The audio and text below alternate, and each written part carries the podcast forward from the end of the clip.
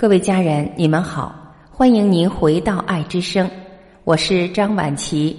今天让我们一起来分享梁爽撰写的文章，题目是“把脾气发出来是本能，把脾气收回去才是本事”。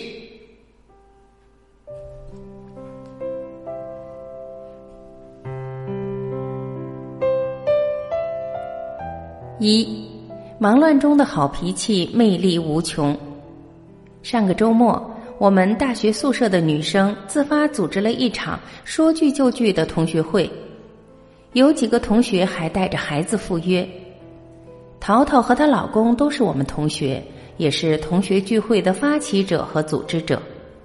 我这次发现，在忙乱疲惫中还能保持好脾气的淘淘，魅力真无穷。那两天，淘淘开着一辆 SUV，她老公开另一辆，载着我们一路上吃喝玩乐。景区大排长龙，他冒热去买饮料；同学晕车呕吐，他细心安抚处理；小孩哭喊吵闹，他耐心情绪疏导；儿子喝粥洒了，他零怨言帮换衣。有个细节让我钦佩，在我们堵车时。淘淘接了个工作电话，他的同事在办公室值班，问他某个资料存放在哪儿，他不急不徐、不骄不躁地说着存放路径。同事开始时找不到，他俩电话交流了很久。与此同时，车内有个同学家的男孩按下车窗，一股热气流涌入车内，他妈妈按上车窗，男孩又按下去。他妈终于怒了，严厉批评小孩儿。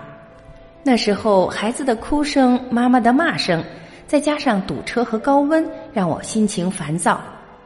但淘淘却一直心平气和的打电话，用手稍微挡一下自己的音量。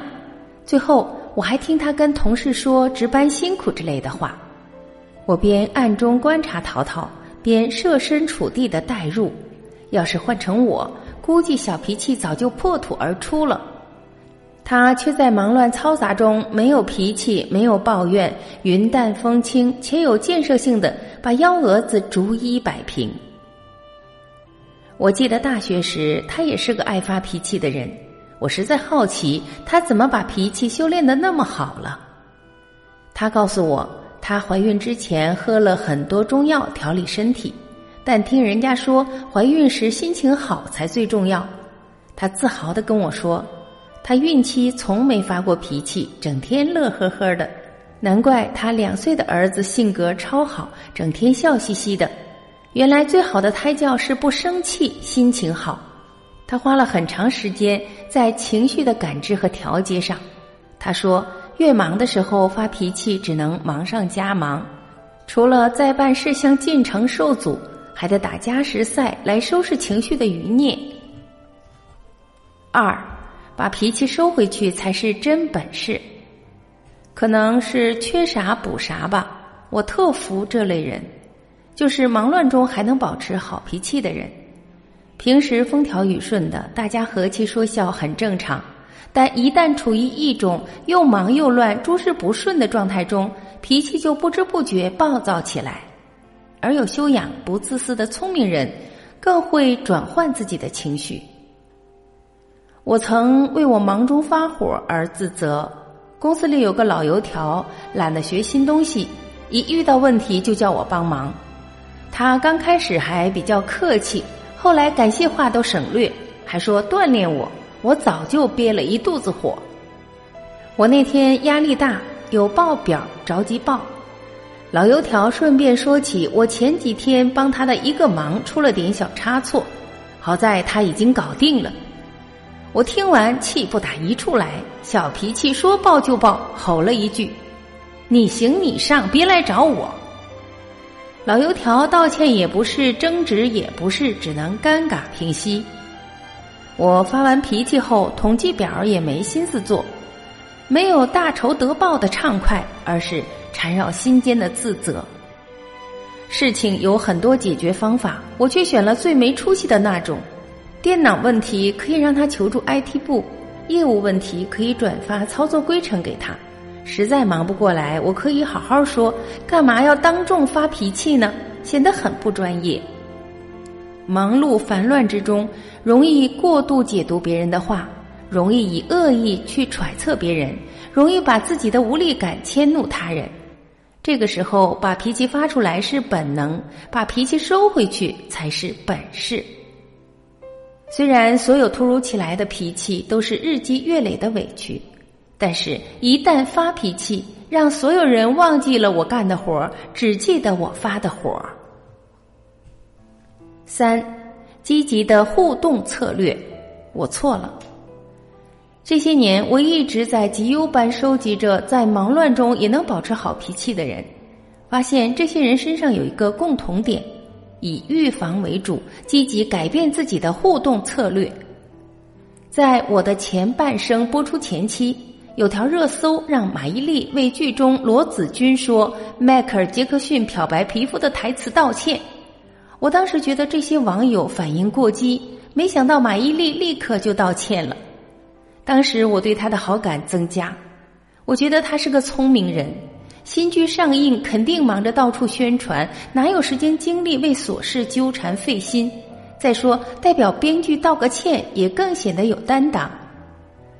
后来马伊琍上了圆桌派，她说她最近出门最爱说对不起，不好意思，我错了。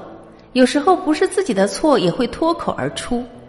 这样做带来的好处就是自己不生气，人家撞了你一下，你还道歉，自己心里也不会有这个人撞了我，他怎么不道歉的想法。我丝毫不觉得这是认怂，反而为这点破事争得面红耳赤才无聊，犯不着为不重要的人和事浪费时间和精力。正如丘吉尔说的。从一个人生气事情的大小就能看出一个人的价值。还有一位读者春晖的留言让我意识到，改变说话能够控制情绪。他每次骑自行车，骑到路窄人多的市场或胡同，有时突然窜出一个人，他会着急忙慌的喊：“看车！”说完，他也觉得这话又板又硬，但是希望对方安全。而对方听到他的那句气急败坏的话，也会据理力争来一句：“你怎么不看路？”后来他用“当心”来取代“看车”，对方似乎能感觉到善意，也会为自己的鲁莽抱歉，两人都避免了一场潜在的动怒。语言会成为人性格的一部分，预防为主的说法，最大化的降低了爆发坏脾气的概率。四，学会与坏脾气斗智斗勇。很长时间，我都在体会并实践。正如陈丹青的话，我几乎从来不生气，因为我认为没必要。有问题就去解决，不要让别人的错误影响自己。但我不生气，不代表我没脾气；我不计较，不代表我脾气好。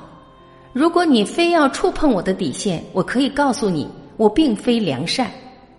我发过很多脾气，从没落得半点好处。我也目睹过身边多少人的婚恋感情、事业前程、亲子关系、身体健康等毁在坏脾气上。我也一直在探索怎样不憋屈的在忙碌疲惫中让自己脾气保持好脾气。生活中，在公共场合，如果有人不守秩序，最好是找相关人员投诉。工作中发脾气不是解决问题，而是新增问题。本事必须大于脾气。家庭中不要占着获得原谅的成本最小就乱发脾气，伤害最亲的人。我这些年在与坏脾气斗智斗勇中总结了一些小经验，比如，烦躁日子里可以喝点玫瑰花茶，吃点逍遥丸，可以缓解肝郁，改善火气。方便的话，吃零食调节情绪。我喜欢吃开心果，最先吃笑得比较开心的开心果。意识到自己不耐烦的时候，有意识的控制语速和语调，尽量慢速柔和下来。有坏消息传来以后，深呼吸，数到十，再着手解决问题。要分清楚事和情，提高发脾气的成本。不管自己的理由是否站得住脚，都要为乱发脾气道歉。总之，忙碌归忙碌，疲惫归疲惫，千万别乱发脾气，不然你会更忙更累。在这篇文章的最后，编者说，杜月笙曾说：“头等人有本事没脾气，二等人有本事有脾气，三等人没本事脾气大。”情绪是一个人内在的外现，日常生活中我们确实很难如圣贤般做到心如止水、云淡风轻、面不改色。但要知道，脾气也是可以通过后天的感知和调节不断优化的。请时刻记得保持开朗的状态、包容的心态，不要让别人的错误影响自己。必要的时候，见不贤而内自省。你就会感受到他人的不容易和自己的不足之处，脾气自然而然就消了。对于女性，情绪管理得当是最好的保养品。脾气不好就容易面目可憎，心胸豁达就更加花容月貌。愿我们都能感知情绪，并且把自己放得渺小，这样才能体验到世界的广阔美妙，看遍这一生的。悠然风光。好了，各位家人，以上就是今天我们一起分享的内容。您从中有什么新的启发和感悟吗？您是怎样管理好您的情绪的呢？欢迎您留言交流分享。我是婉琪，感谢您的聆听和陪伴。这里是爱之声，无论您身在何方，每天晚上的八点三十分。我都会在这里静静的用爱等你回来，再会。